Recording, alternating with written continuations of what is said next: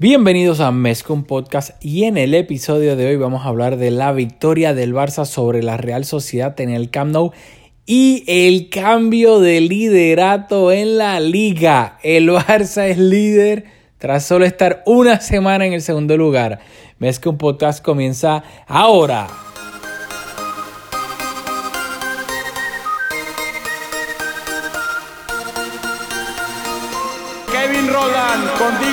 Empezó todo.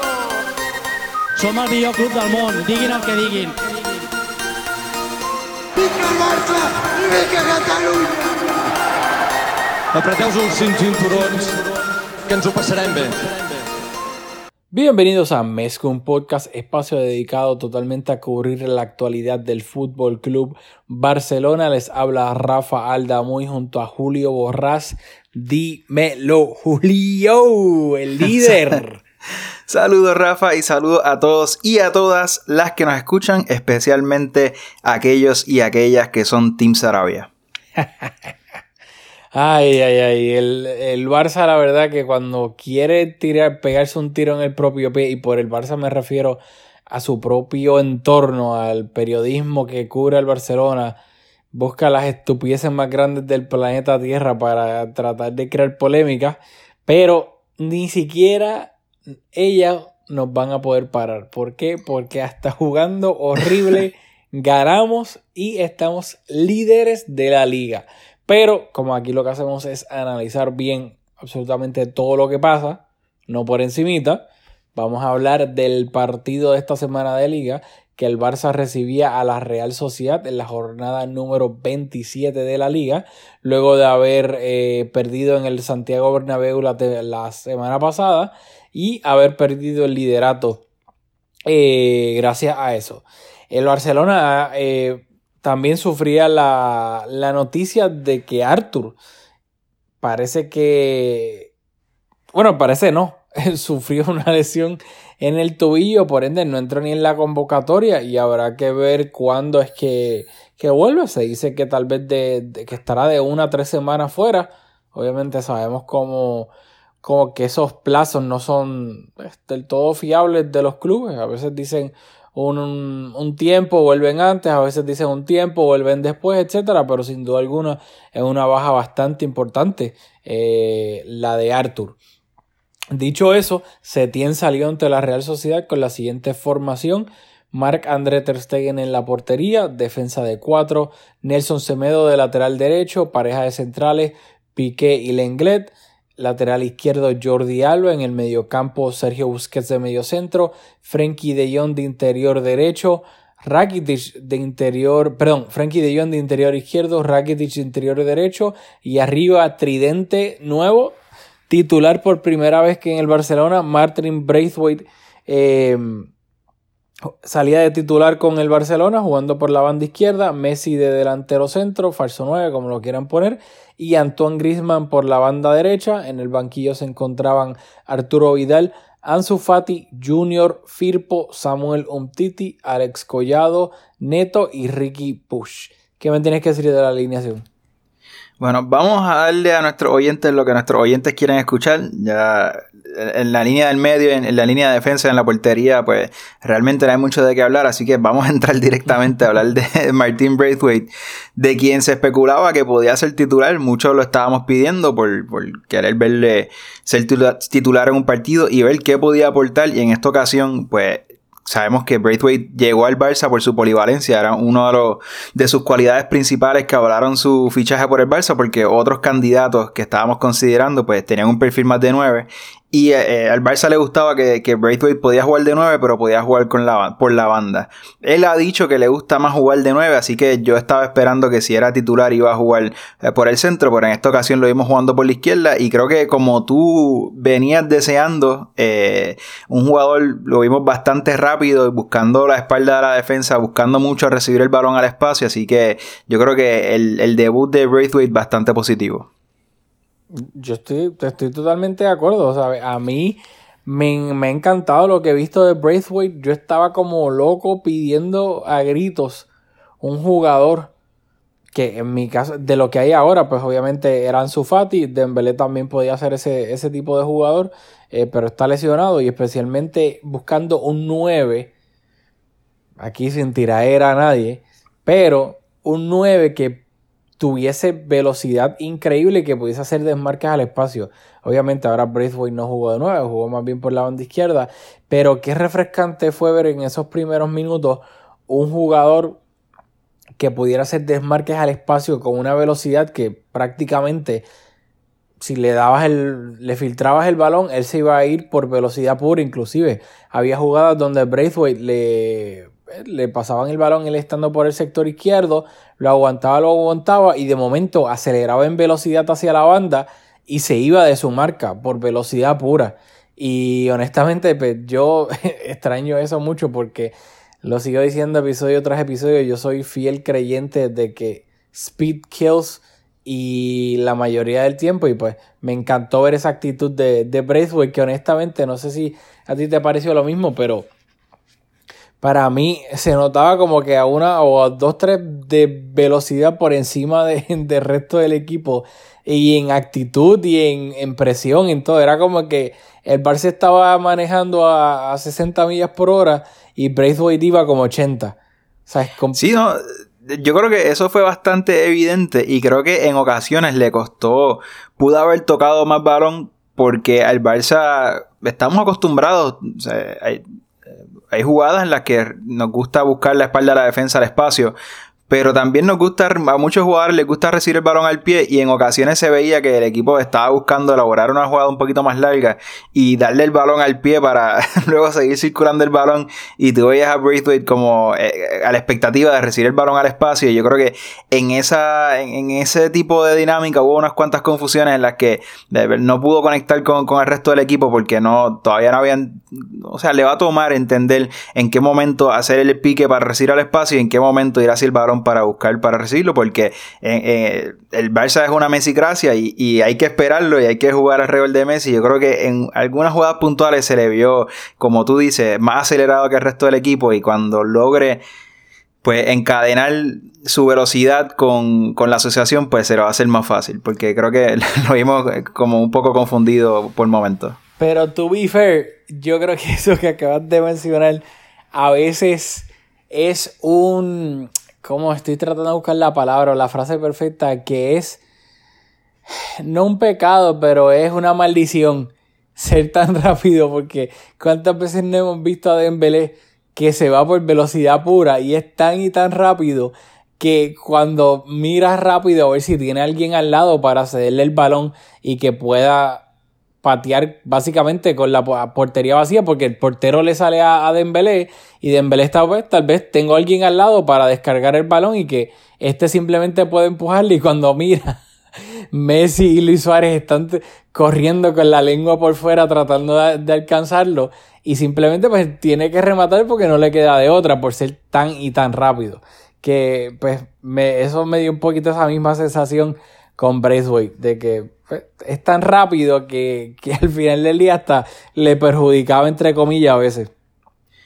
Y lo otro que aparte de, su gran velocidad, que fue bastante evidente cuando picaba lo, lo rápido que era, me sorprendió un poco también su capacidad de controlar el balón a espacios reducidos. O sea, fue solo un partido y hay que ver si consistentemente es capaz de recibir el, el, balón en posiciones un poco comprometedoras y salir de esa presión. Pero si consistentemente logra aguantar el balón de la manera en que lo hizo en este partido, pues es algo que no estaba esperando de él. Esperaba un velocista que fuera un poco torpe con el toque, pero creo que, no sé si, si viste lo mismo, en bastantes ocasiones recibir el balón en, en aprietos, recibiendo bastante presionado por la defensa y tuvo una capacidad de salir del balón en, esos momentos bastante efectiva y realmente no, no lo esperaba de él. Sí, o sea, hubo varias veces que recibió el balón cuando lo recibía y luego la, o lo aguantaba, ¿sabes? Lo aguantaba, lo controlaba hasta que llegaba alguien. Yo, de nuevo, yo también estaba esperando un jugador bien torpe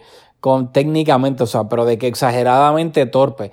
Y me sorprendió que, claro, no estamos hablando, o sea, tampoco estamos diciendo aquí que es un Karim Benzema ni, ni Lewandowski, algo así, pero que lo hizo bastante bien para lo, o sea, mi bar con él en cuanto al aspecto técnico era tan bajo que cuando lo vi, pues igual que tú, me, me sorprendió bastante en espacios reducidos. Y yo creo que, o sea, claro, salvando las diferencias que, sabes, todavía no creo que el, su vida sea el tipo de jugador, pero me recuerdo un poco en cuanto a estilo a Samuel Eto, un delantero centro que, que, era un delantero centro que era rapidísimo, que podía hacer piques al espacio, que se podía asociar, que no era el, jugador más técnico del planeta Tierra a la hora de asociarse, pero lo, era correcto. ¿sabes? Podía recibir el balón, te, hacía una pared, etc. Obviamente luego a la hora de rematar Samuel Eto'o tenía más trucos que el cinturón de Batman. A la hora de, pues, de diferentes formas de remate dependiendo de la posición en el campo. Pero que asociándose, todo no es que fuese nada del, otro mundo, pero era correcto. Como que ese, ese estilo fue el, ese fue el que me dio de Braithwaite. Mira, no hagan caso a las estadísticas en el fútbol, pero te voy a dar una estadística para que te rías. Braithwaite acertó el 93% de los pases. Y obviamente ese número fue el más alto de, todo el equipo. Así que eh, bastante curioso realmente que un jugador del cual por lo menos yo no esperaba eh, que en ese aspecto técnico de, la asociación fuese muy, muy competente, pues que fue el, jugador que, más acertado estuvo en los pases.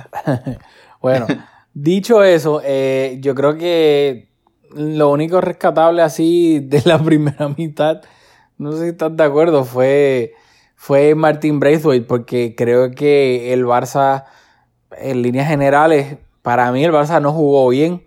Para mí el Barça, yo diría que él fue el, en cuanto a fútbol, fútbol, se refiere, yo creo que fue el, peor partido del Barça de Setién.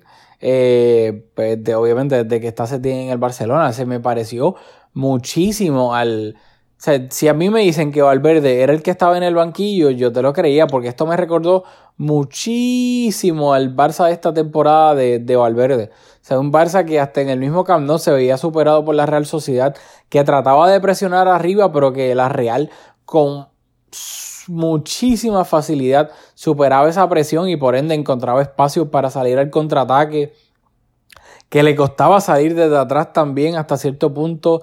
Inclusive la, la, algunos datos del descanso de, que los dio Fermín Suárez en Twitter.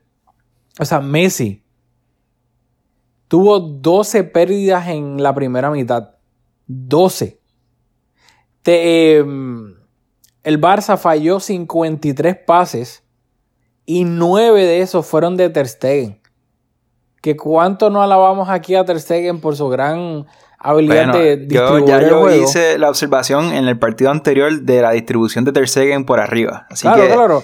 Eh, por eso, eso, por eso mismo lo, quería traer, porque lo quería conectar con, con el con el comentario que tú hiciste, que claramente, pues, ya sea Ter Stegen en ese aspecto, o tal vez que los interiores no estaban ofreciendo las ayudas o eh, estaban muy arriba y no, se estaban ofreciendo como válvula de escape en lo, obviamente en los pases por el césped. Eh, por la razón que sea, creo que es algo que debemos monitorear porque ya pues, han sido dos partidos consecutivos. Eh, o sea, yo creo que el Barça no jugó para nada bien. Y creo que, claro, y los que, quiero ver cómo digo esto de manera. Quiero cuidar mis propias palabras. Porque sé que esto es un tema, esto es un tema eh, sensible. Hmm, vamos a ver. Que creo que para mí es clave en cuanto a la presión alta del Barcelona, que sea efectiva o no. Que es tener a jugadores que presionen o no presionen. Messi te da 300.000 mm. mil cosas. Que obviamente te salva el juego por su capacidad ofensiva. Pero Messi en un partido contra la Real en el Camp Nou de Liga, Messi no presiona arriba. Por ende, en muchas ocasiones, y lo estaba viendo en el trabajo con Alex Pareja, que nos estábamos hasta riendo, Rakitic era el interior derecho. En dos o tres ocasiones que el se estaba presionando arriba Messi obviamente era la primera línea de presión porque era el que estaba de delantero centro. Rakitic estaba a la derecha de él o cerca de la derecha de él porque estaba de interior izquierdo. El Barça presionando arriba. La Real saca el balón por el lado de Braithwaite y en tres segundos, nosotros vemos a Rakitic que estaba en el sector derecho y en tres segundos Rakitic aparece casi al lado de Braithwaite. Y nosotros no, como que nos estuvo raro y dijimos, pero ¿quién es este? Espérate, ese es Rakitic. ¿Qué hace Rakitic presionando por donde debería estar el interior izquierdo? ¿Y por qué estaba ahí? Porque Messi literalmente ni hizo el intento de presionar. Rakitic tuvo que venir del lado derecho al izquierdo a tratar de presionar y lo que hizo la Real fue que entonces cuando Rakitic llegó devolvieron el balón al central y el central entonces jugó hacia la izquierda donde ya estaba un espacio, el espacio que había tenido que dejar Rakitic para tratar de cubrir a la izquierda porque Messi no presionó. Y por ende entonces la Real salió por ese lado cómodamente. Que al final del día, y yo espero que la gente que escucha el podcast sea lo suficientemente inteligente, que yo creo que nuestros escuchas son los escuchas más inteligentes del planeta Tierra, de saber discernir de eso, que una cosa no tiene que ver con la otra, que, no, que por ejemplo yo ahora mismo, yo puedo alabar que Messi ofensivamente nos salva de 100 veces, nos salva 99 veces, porque obviamente es el mejor jugador del planeta Tierra, pero claramente también en estos momentos de su carrera, en ciertos partidos, pues también en este aspecto del juego, pues no aporta, sino es, es un minus en ese aspecto. Que pues, ay, porque el Barça no presionó bien, porque el Barça está dejando que la Real salga desde atrás y, y aproveche el espacio y se puede ir al contraataque, lo que sea. Bueno, porque claramente para tú presionar alto y efectivamente necesitas de la complicidad de todo el mundo. Si hay uno que no está presionando bien, pues claramente eso es un efecto dominó. Y si un equipo como la Real, que claramente está teniendo una gran temporada, que sabe salir desde atrás, se va a aprovechar de eso. Y yo creo que eso era en parte lo que estaba pasando.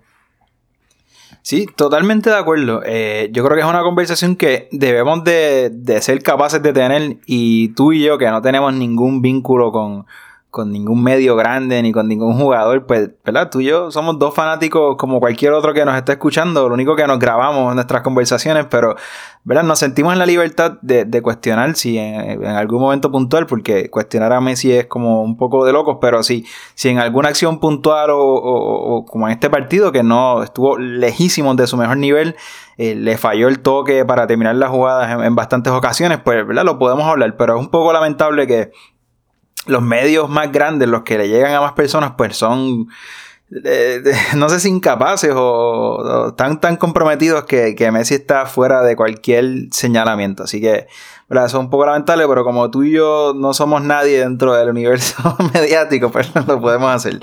Pero, ¿verdad? Dijiste muchas cosas, tuviste bastante long-winded en, en tu análisis ahí. Así que quiero retomar algo que dijiste que coincide con lo que he estado leyendo, es con, con un no sé si con una buena Real Sociedad o con una Real Sociedad que fue capaz de, pasarle por encima al Barça, creo que fue lo que dijiste.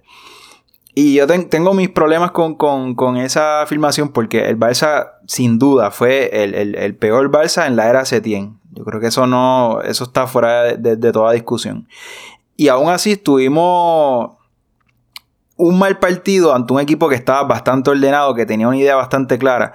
Pero creo que por el momento la Real Sociedad fue capaz de, controlar el, ritmo del partido y propusieron un poco sin mucha efectividad. Pero en la mayoría del partido yo diría que el equipo que, estaba llevando el peso del partido y el que estaba proponiendo o tratando de proponer fútbol era el Barça, ¿verdad? Sin, sin ningún tipo de efectividad. Fuimos incapaces de, lograr imponer nuestra idea, pero creo que éramos el, equipo que tenía la iniciativa al menos. Entonces la Real Sociedad reaccionando a eso y bastante ordenado, pues tuvo algunas medias oportunidades que, como hemos hablado, aunque no, no retaron a Ter Stegen, eh, pues eran oportunidades ciertamente de peligro. Pero yo creo que un equipo que estaba reaccionando ante el peor Barça de, la era Setién, uno de los peores Barça de la temporada, eh, que fue incapaz de, hacernos más daño, yo creo que no.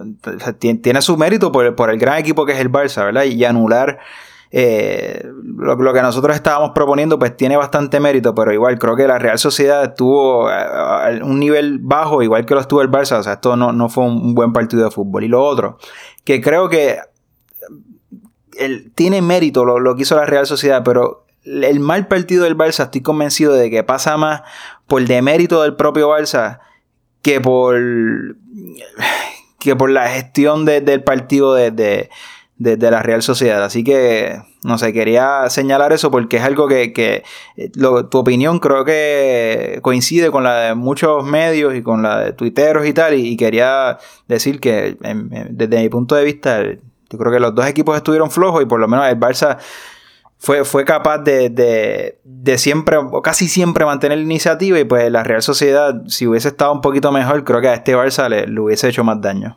Bueno, yo estoy de acuerdo en eso, pero yo creo que yo no coincido tanto en que pienso que fue mucho más de mérito que, que pues crédito a la Real, porque yo creo que especialmente, o sea, el, el, la Real, perdón, llegó un montón de ocasiones peligrosas que luego por falta de punch arriba de pues de, de, gol, falta de gol. O sea, tienen fútbol, pero le faltaba un killer arriba. Desperdiciaron un montón de oportunidades que a mí, antes de que llegara el gol del Barcelona, no me hubiese sorprendido que la Real hubiese podido marcar dos o tres goles.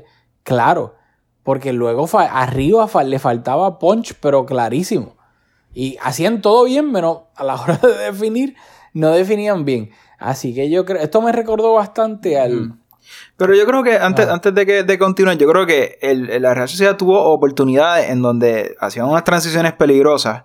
El Barça llegaba estirado al último momento a cerrar la jugada y hacían remates que, que ningún jugador, salvo bien pocos en el mundo, te terminaban esa jugada.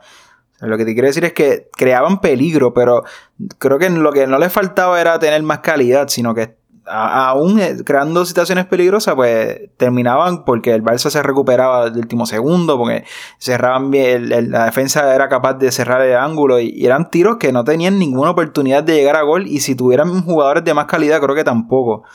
No sé, creo que e, eran medias oportunidades y que quizás con, si se incorporaba un jugador más al ataque, pues quizás podía llegar a una posición para rematar, pero, pero las que tuvieron yo no las vi tan claras. Bueno, yo creo que pues aquí vamos a tener que diferir un poquito. Em, y dicho eso, el partido seguía 0-0. Em, los cambios de, de Setien en el minuto 74 salió Iván Rakitic y entró Arturo Vidal. Em, sí, ese fue el primer cambio antes de que llegara el gol, que iba a venir de una manera curiosa y polémica por, pues, por no decirlo de otra manera. Y por poco más hago aquí, espérate. Iba a ser una jugada a balón parado, donde Messi iba, iba a centrar al área, no iban a pitar nada, el, partido iba a seguir. Eh, siguió como por un minuto, diría yo, hasta que terminó en una jugada en el otro lado del, del campo, donde por fin, pues entre comillas, fue que vino a parar el balón y entonces el árbitro se toca a la oreja como que ah, está escuchando algo para que revisen el bar. Y yo dije, ya yo me había olvidado de que el Barça tuvo hasta un tiro libre, porque fue, o sea, pareció muchísimo tiempo. Y yo me quedé en shock. Yo, espérate, que están verificando aquí porque yo no me di cuenta de nada polémico en ningún momento. Y por eso es que yo digo que si el Barça utiliza de una manera efectiva como tiene que hacer, es una, ¿sabes?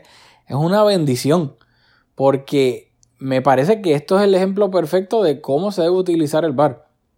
Luego, cuando van a verificar el bar, una posible mano dentro del área del, jugador de, la Real Lenormand, que en esa jugada, Arturo Vidal, en el centro de Arturo Vidal, Lenormand fue a despejar el balón de cabeza y no lo despejó con la cabeza, lo despejó con el brazo que yo no me había dado cuenta en ningún momento, porque para colmo ningún jugador, yo creo que Piqué tal vez, pero ni eso, ni creo que tan airadamente se quejó del otro mundo, por ende me sorprendió tanto que lo fueran a revisar tras casi un minuto, y cuando se ve la repetición se ve a, Lenormand tirándose de cabeza, tratando, pues, tratando de, de, despejar el balón con la cabeza, y cuando se ve en cámara lenta, con lo que lo despejó fue con el brazo extendido.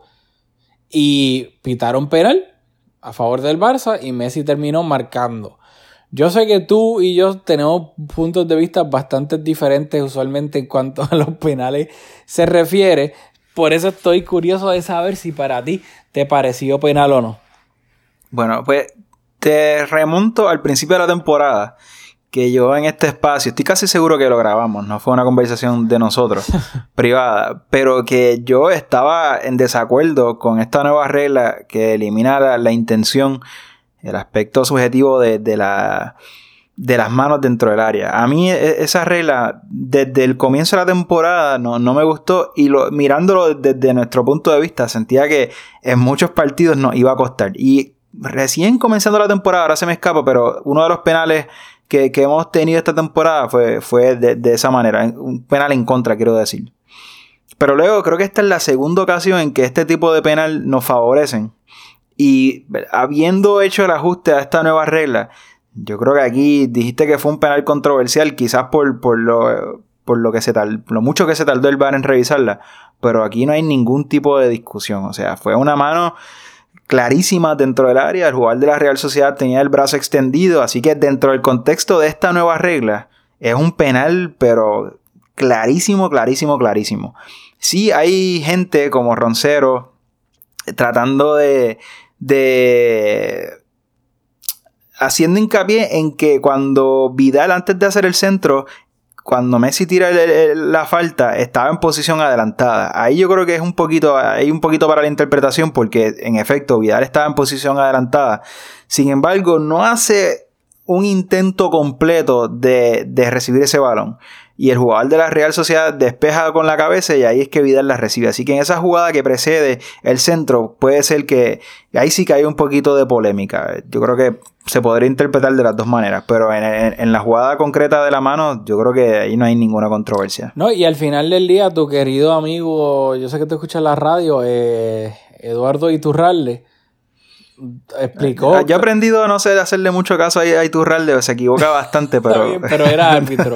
En cuanto a eso, y lo explicó bastante, hace tiempo ya no existe el famoso fuera de juego posicional. Ya eso no existe.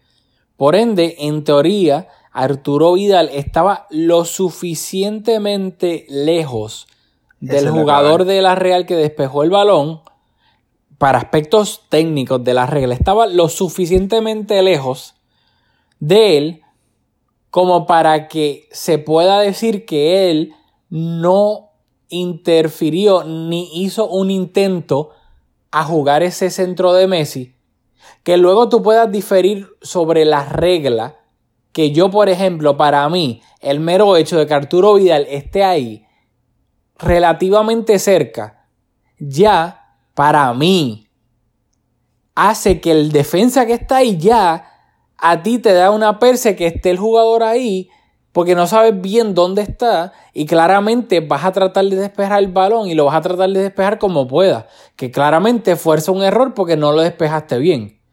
Que para mí eso es una cosa de que se cómo se debería interpretar la regla, pero la regla como está ahora mismo Arturo Vidal estaba lo tenía suficientemente, suficiente separación del jugador de la Real como para que, para que se pueda decir que él no estaba tratando de jugar el balón.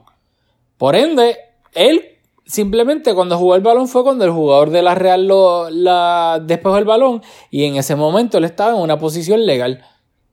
Esto es la regla, esto es la regla. Luego te podrá parecer lo que te dije, que yo, a mí me parece eso. Yo creo que para mí, si el jugador está cerca, roaming el área, ya de por sí pone al defensa en una posición de que medio de, de estar asustado. Espérate, el balón. Y en un medio segundo, que es que tú tienes que tomar la decisión, pues claramente te está poniendo en una situación de, en desventaja porque tienes que despejar el balón como pueda y le cae entonces después al, al, jugador rival. Pero lamentablemente eso es una discusión para otro día. La regla es la que es.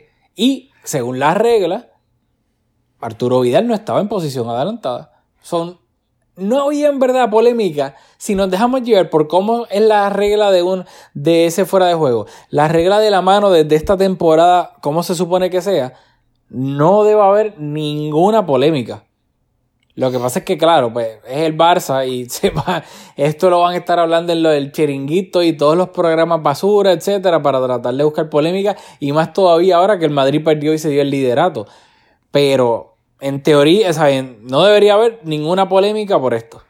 Estamos de acuerdo. Eh, estoy, estoy de acuerdo. Y de esa manera, pues el Barça obviamente aprovechó. Messi consiguió anotar el único gol del partido. Quiero entonces ahora detenerme en, el aspecto negativo de, las participaciones individuales de algunos jugadores. Y aún habiendo alabado al nuevo fichaje del Barça Braithwaite, me pareció en la segunda mitad dos cosas. Lo primero, y entendible, estaba bastante cansado. Yo creo que eso fue bastante evidente que, ya sus su, piques no tenían la misma intensidad.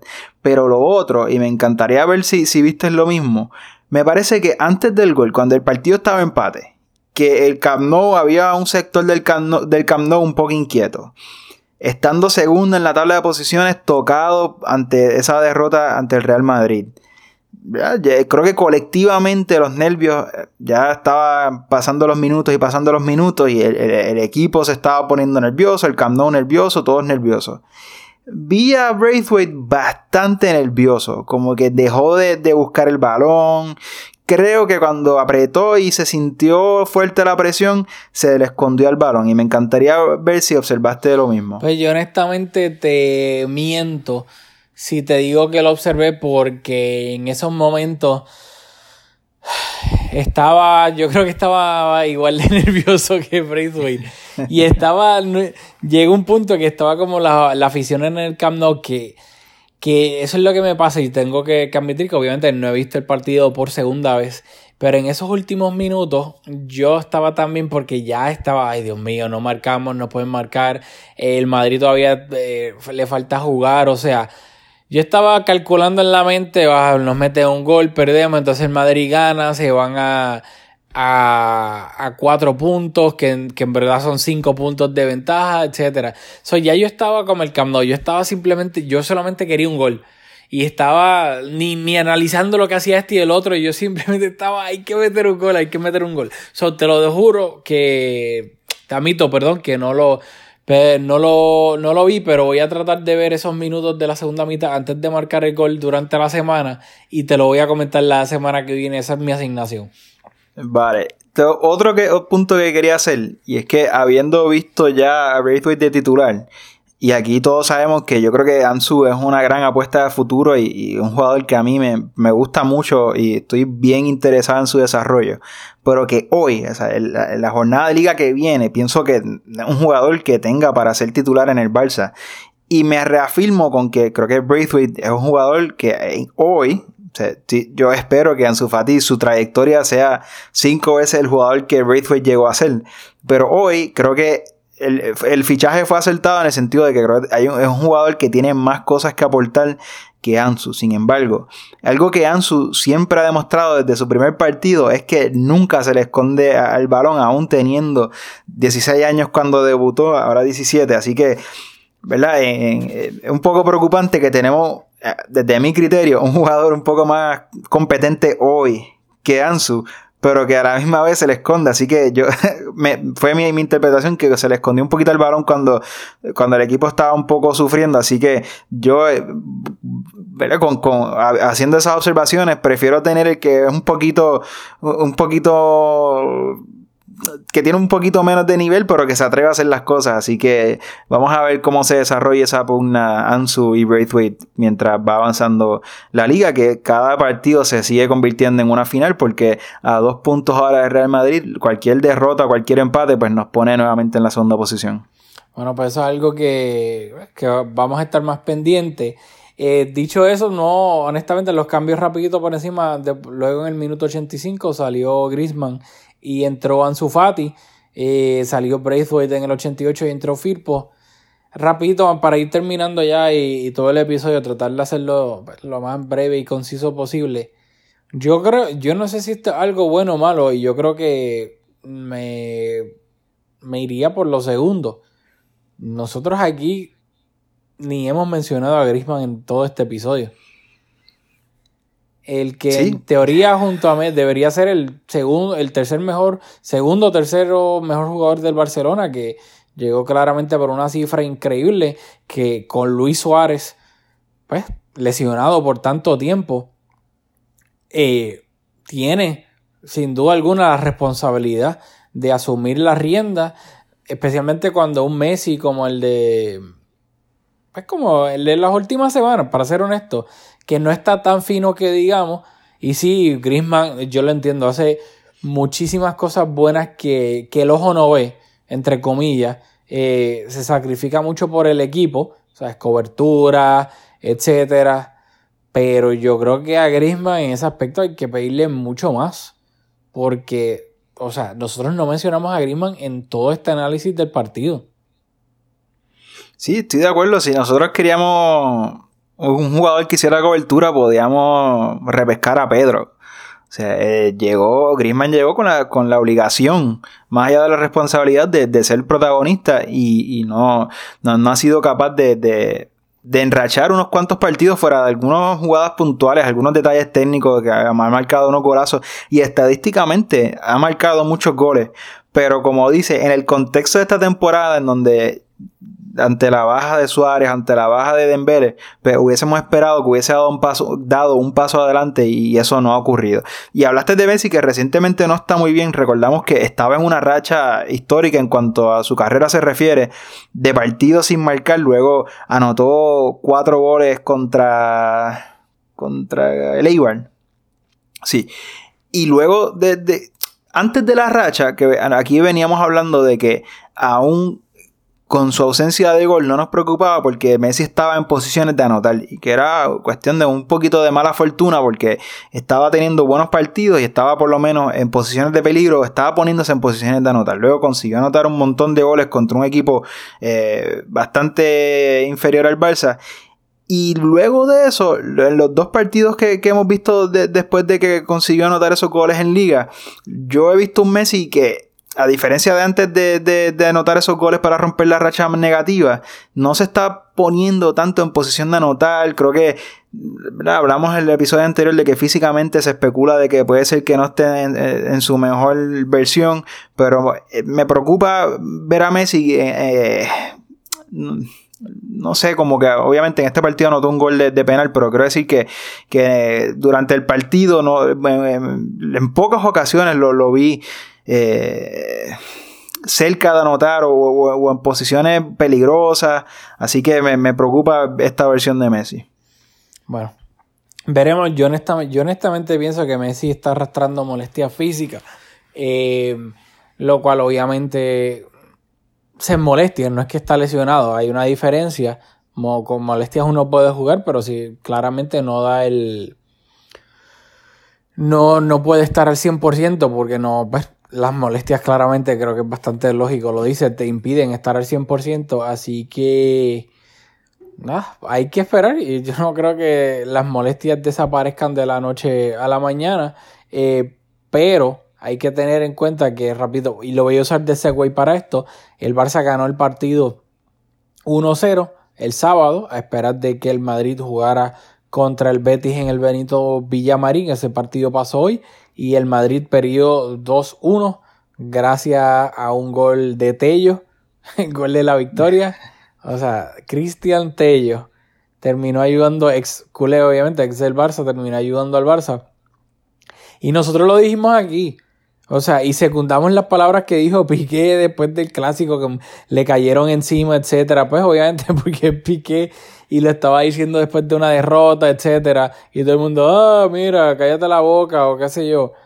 Pero, o sea, a mí no me sorprende para nada que el Madrid haya perdido el liderato en una semana. En menos de una semana o en una semana. O sea, el Madrid arriba no tiene pólvora, pero para nada. El único gol que marcaron fue un gol de penal.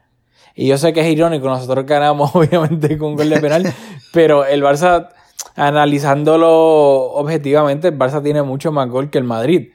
Y de nuevo, tal vez dirán, ay, ¿y qué pasó en el clásico que el Barça no marcó? Pero, ¿saben a lo, a lo que nos referimos? O sea, con Messi y con Griezmann, claramente son mejores goleadores que Benzema y Vinicius. Eso se cae de la mata, ¿sabes? Eh, claramente, pues por eso lo digo. Y no me sorprende para nada. El Madrid arriba, por lo general, no tiene goles en estos momentos. Y no, para colmo, no vienen ni jugando bien tampoco. ¿Sabes? Ese Madrid de principios de enero, que era fiable defensivamente, que tú lo habías mencionado acá, que defendía, defendía y ganaba 1-0, etcétera. No, ¿sabes? Ya ese Madrid ni existe ni defensivamente, no existe defensivamente y nunca ofensivamente ha sido nada esta temporada. Así que yo no sé si lo llegué a mencionar en el, en el episodio pasado, pero claramente esto era algo de que el Madrid y el Barça se iban a seguir dejando puntos por el, de camino. Así que yo tenía, lo más que me da rabia, honestamente, yo tenía cero preocupación con que el Madrid fuese a perder puntos, pero me da rabia de que si el Barça hubiese tenido puntería en el clásico, ahora estuviésemos hablando de, que en vez de estar a más dos puntos del Madrid, estuviese a más ocho del Madrid. Eso es lo que me da rabia a mí. Em, y dicho eso rapidito, para que darte la palabra y que pues, digas lo que quieras decir al final, pues, y por eso lo digo lo de Messi. El Barça tiene tres partidos, le quedan tres partidos antes de que haya un parón FIFA, que va a ser, va a ser el último parón FIFA de esta, de esta temporada. Por ende, el Barça el sábado que viene visita al Mallorca. Luego tiene dos partidos en el Camp Nou contra el Napoli octavos de final de Champions, el partido, partido de vuelta, y recibe al Leganés. O le quedan tres partidos antes del parón FIFA y luego Messi va a tener dos semanas donde yo pienso, porque yo no creo que lo haya convocado con Argentina, donde dos semanas en teoría va a poder descansar y tratar de recuperarse de esas molestias que viene, que supuestamente viene arrastrando y que yo honestamente, por cómo lo he visto en el campo, creo que las viene arrastrando, que habrá que obviamente cruzar los dedos y esperar que eso sea un blessing in disguise, que haya un parón FIFA, que usualmente criticamos mucho que haya un parón FIFA, pero en este caso para Messi específicamente sea una bendición que tenga dos semanas para recuperarse. Sí, yo no tengo nada que añadir. Yo creo que ya comentamos bastante eh, el partido y la, la, la fortuita recuperación de la primera posición de la tabla. Así que si no tienes algún otro comentario, podemos ir terminando este episodio. Olele, hola, la. Bueno, nada, nos vamos a despedir así mismo que el Barça es que hace tiempo no leíamos la tabla de posiciones. En el primer lugar de la liga se encuentra el Barcelona con 58 puntos. En segundo lugar se encuentra el Real Madrid con, 20, con 56 puntos. En tercer lugar el Sevilla con 47. En cuarto el Getafe con 46. Y justito fuera de la de los puestos de Champions en quinto lugar, el Atlético Madrid del Cholo con 45. Así. ¿Cómo es la vida? O sea, están ahora mismo, seguramente van a terminar en puestos de Champions, pero el, Madrid, el Atlético de Madrid, quiero decir, a punto de eliminar el que el equipo que es, creo que sin duda eh, es el mejor equipo de Europa ahora mismo y que viene siendo, si no el mejor, uno de los mejores equipos de Europa en las últimas temporadas y un Atlético que está haciendo en la liga un auténtico desastre, pues ahora esta semana con una posibilidad de, eliminar al Liverpool de, la Liga de Campeones, así es el fútbol. Que inclusive esta semana, eh, esta semana no, hoy, en el Wanda empataron contra el Sevilla. Eh, sí, así que veremos qué pasa en ese partido. Súper interesante ver cómo le va a ir al, al Atlético en, en Anfield. Eh, por experiencia propia, lamentablemente sabemos que ir este, con ventaja a Anfield pues no es mucha garantía y pues mucho menos un 1-0 que es lo que el Atlético lleva, lleva a Anfield. Así que veremos qué pasa en eso. Pero nos vamos a ver aquí en Mezcum Podcast la semana que viene para analizar el partido del Barça contra el Mallorca. Así que nos vemos la próxima semana.